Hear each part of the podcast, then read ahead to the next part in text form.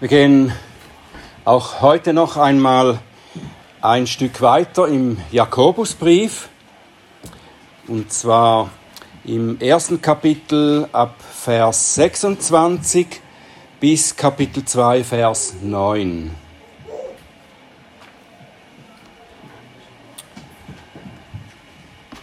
Und der Apostel Jakobus schreibt, und das ist Gottes Wort, wenn jemand meint, er diene Gott und zügelt nicht seine Zunge, sondern betrügt sein Herz. Dessen Gottesdienst ist vergeblich.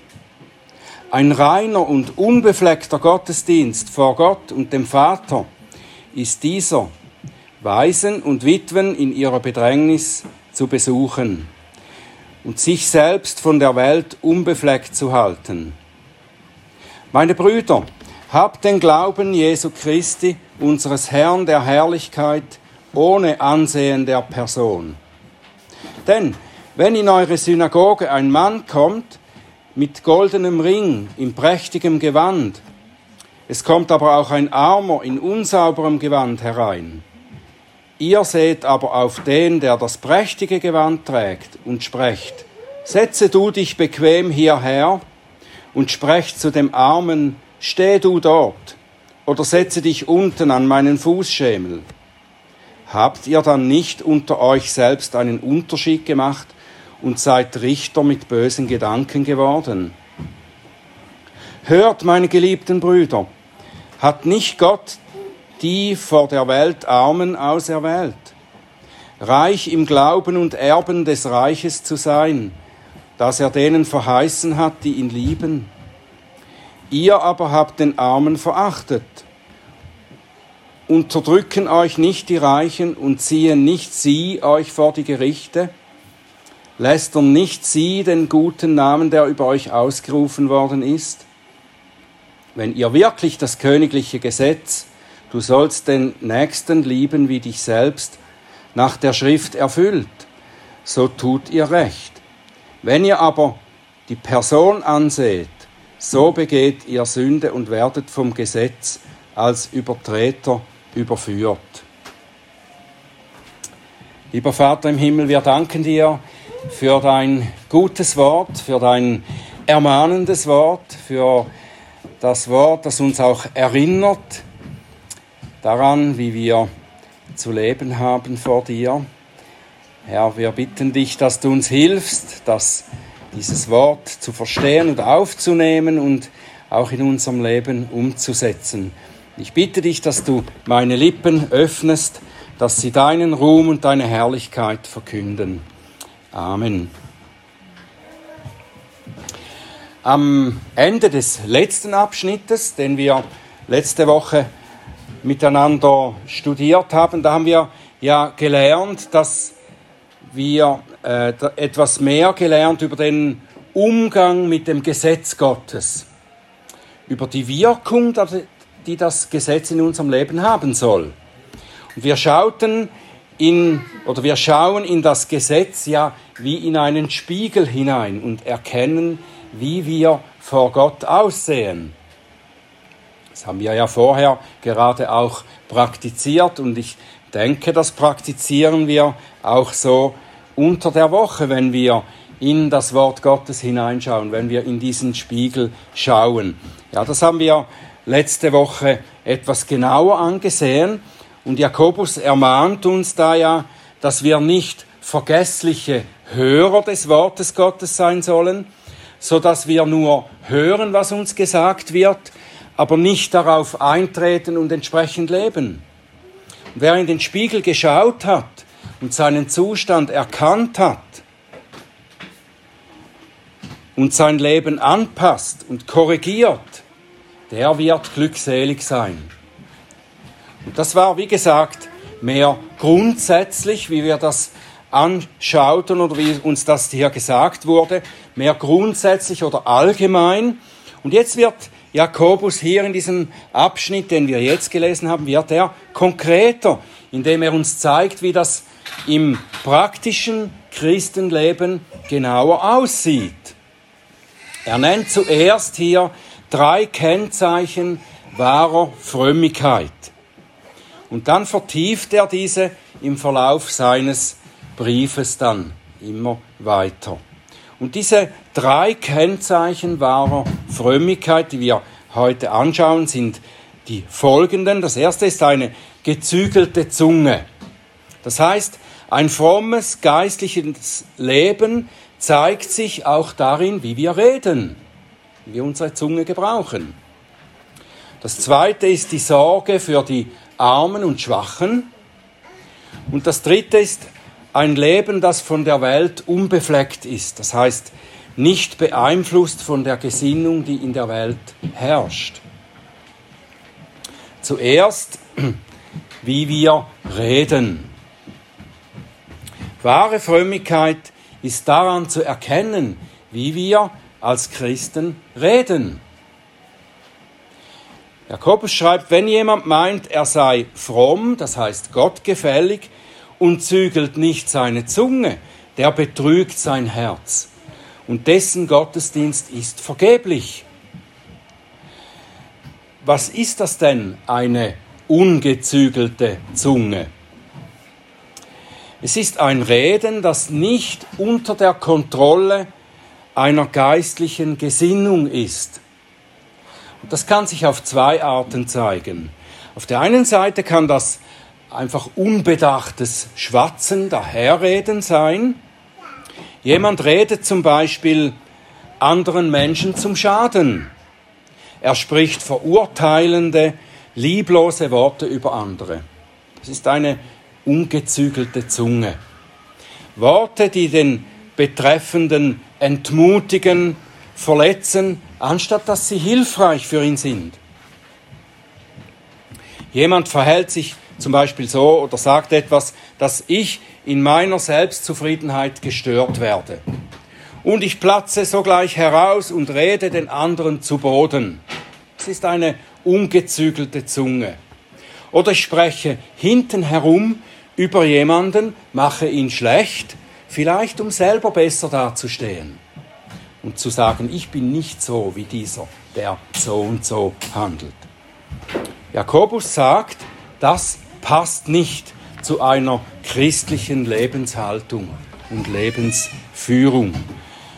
Er schreibt in Vers in Kapitel 3, Vers 9 und 10, mit der Zunge preisen wir den Herrn, unseren Vater, und mit ihr verfluchen wir die Menschen, die in Gottähnlichkeit geschaffen sind. Aus ein und demselben Mund geht hervor Lobpreis und Fluch. Meine Brüder und Schwestern, das darf nicht sein. Und der Apostel Paulus ebenso ermahnt uns, Epheser 4, 29, kein faules Wort komme aus eurem Mund, sondern nur eins, das gut ist, zur notwendigen Erbauung, damit es den Hörenden Gnade gebe. Epheser 5, Vers 3 und 4.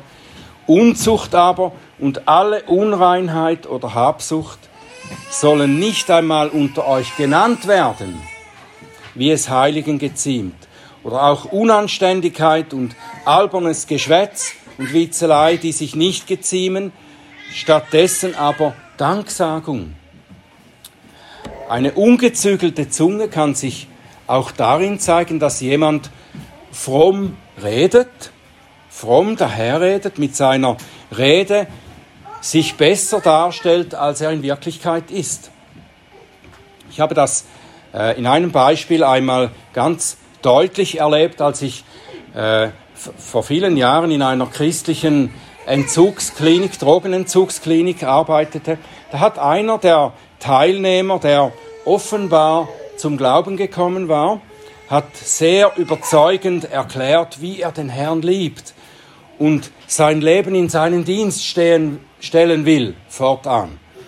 Und wir haben gestaunt, wie dieser Mann scheinbar schnell verändert wurde in der Zeit, die, die er bei uns war.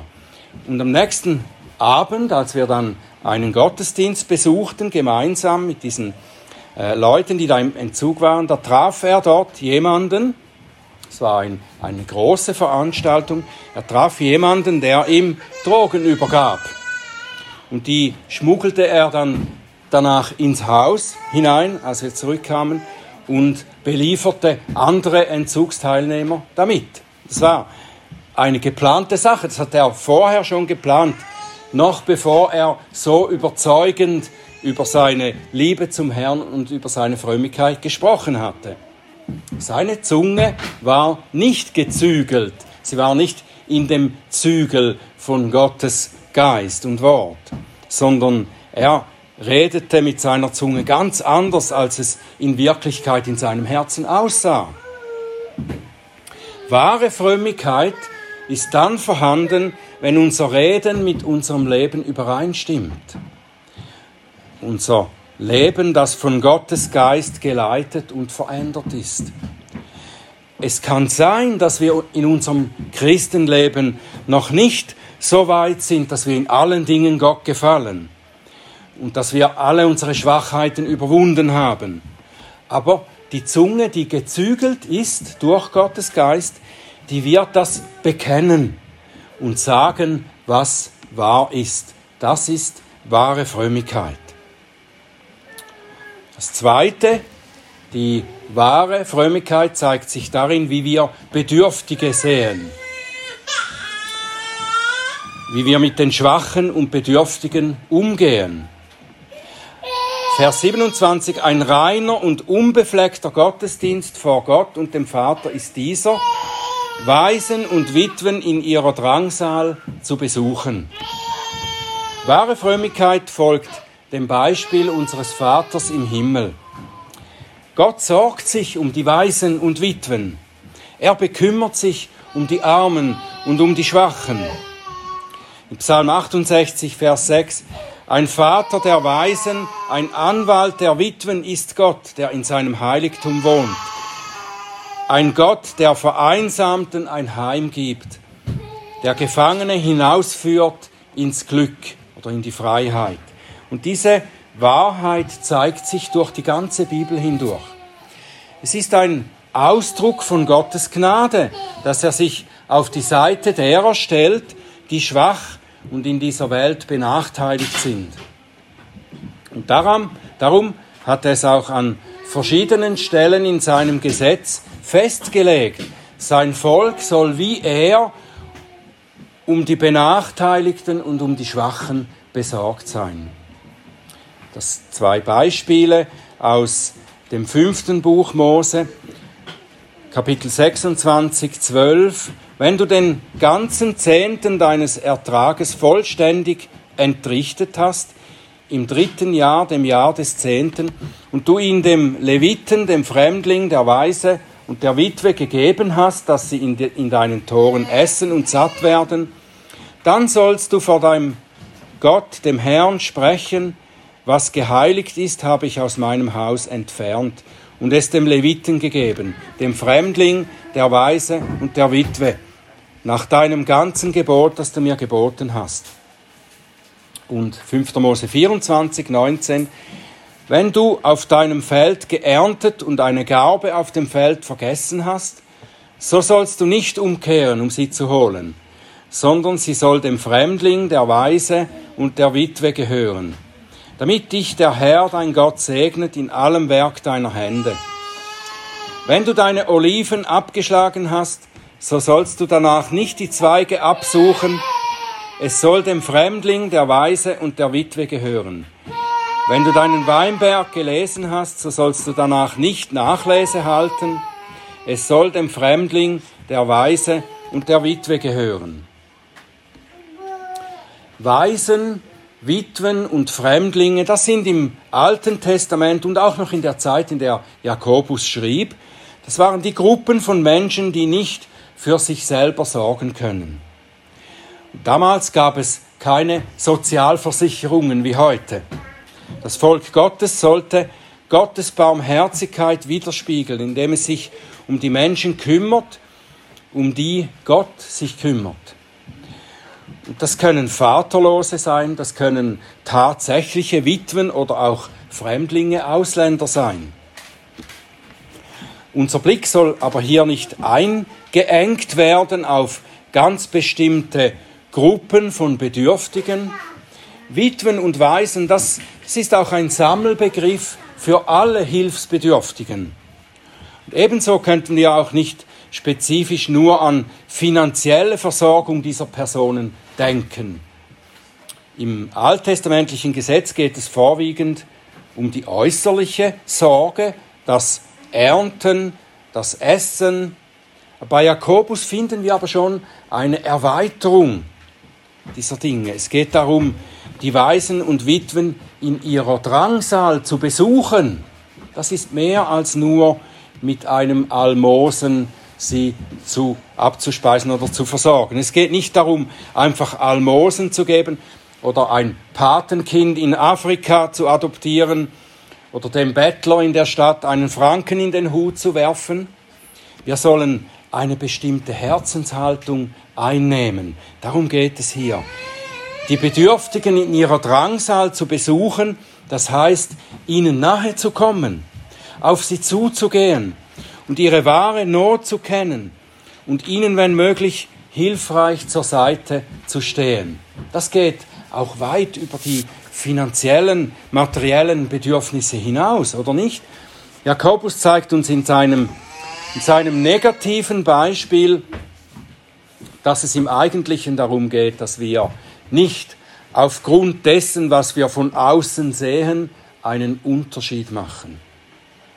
Die beiden Männer, die er hier beschreibt, die in die Synagoge kommen, die sollen nicht nach ihrem Äußeren beurteilt werden.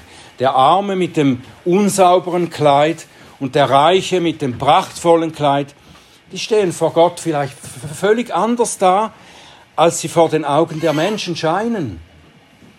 Gott sieht auf das Innere, auf das Herz und wir sollen es ihm nachmachen.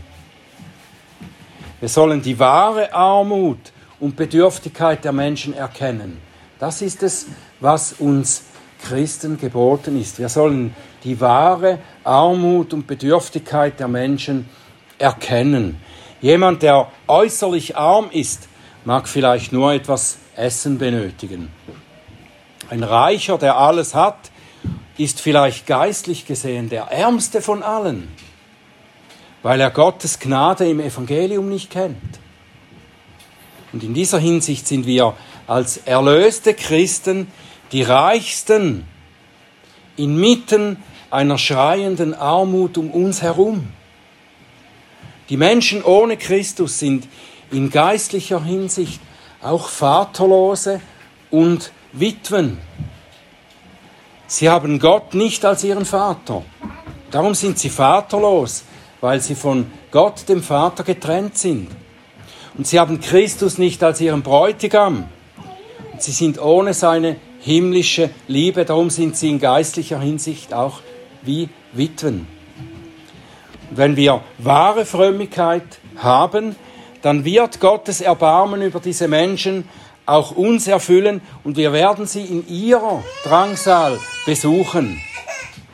So wie Jesus gekommen ist, um die Verlorenen zu suchen und zu retten, werden wir dieselbe Gesinnung haben und ihnen die gute Nachricht von der Rettung mitteilen. Drittens, wahre Frömmigkeit zeigt sich auch darin, wie wir gegenüber der Welt stehen.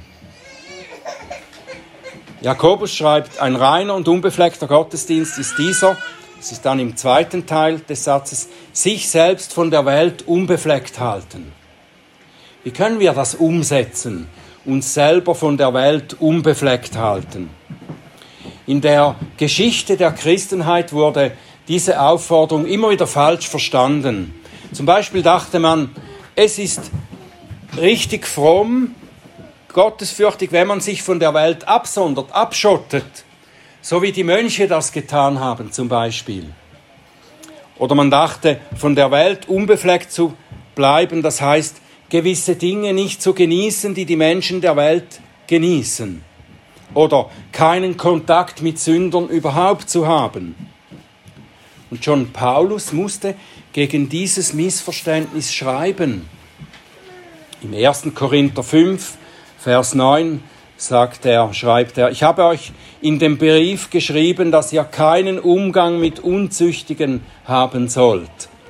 Und zwar nicht mit den Unzüchtigen dieser Welt überhaupt oder den Habsüchtigen oder Räubern oder Götzendienern. Sonst müsstet ihr ja aus der Welt hinausgehen. Das meinte er nicht. Er sprach da, das als Ergänzung, er sprach da von, den, äh, von denen, die so leben und sich Christen nennen. Aber nicht von allen Sündern sollten sie sich absondern. Wir können und sollen aber die Welt und die sündige Welt nicht verlassen. Wir haben als Christen leben wir in der Welt, aber wir sind nicht mehr von der Welt. Wir sind durch Gottes Geist neue Kreaturen. Wir haben ein neues Herz, eine neue Gesinnung erhalten. Es geht auch bei diesem Zeichen wahrer Frömmigkeit ja wieder um die Herzenshaltung, die wir haben sollen. Nicht die äußerliche Abschottung, die Herzenshaltung.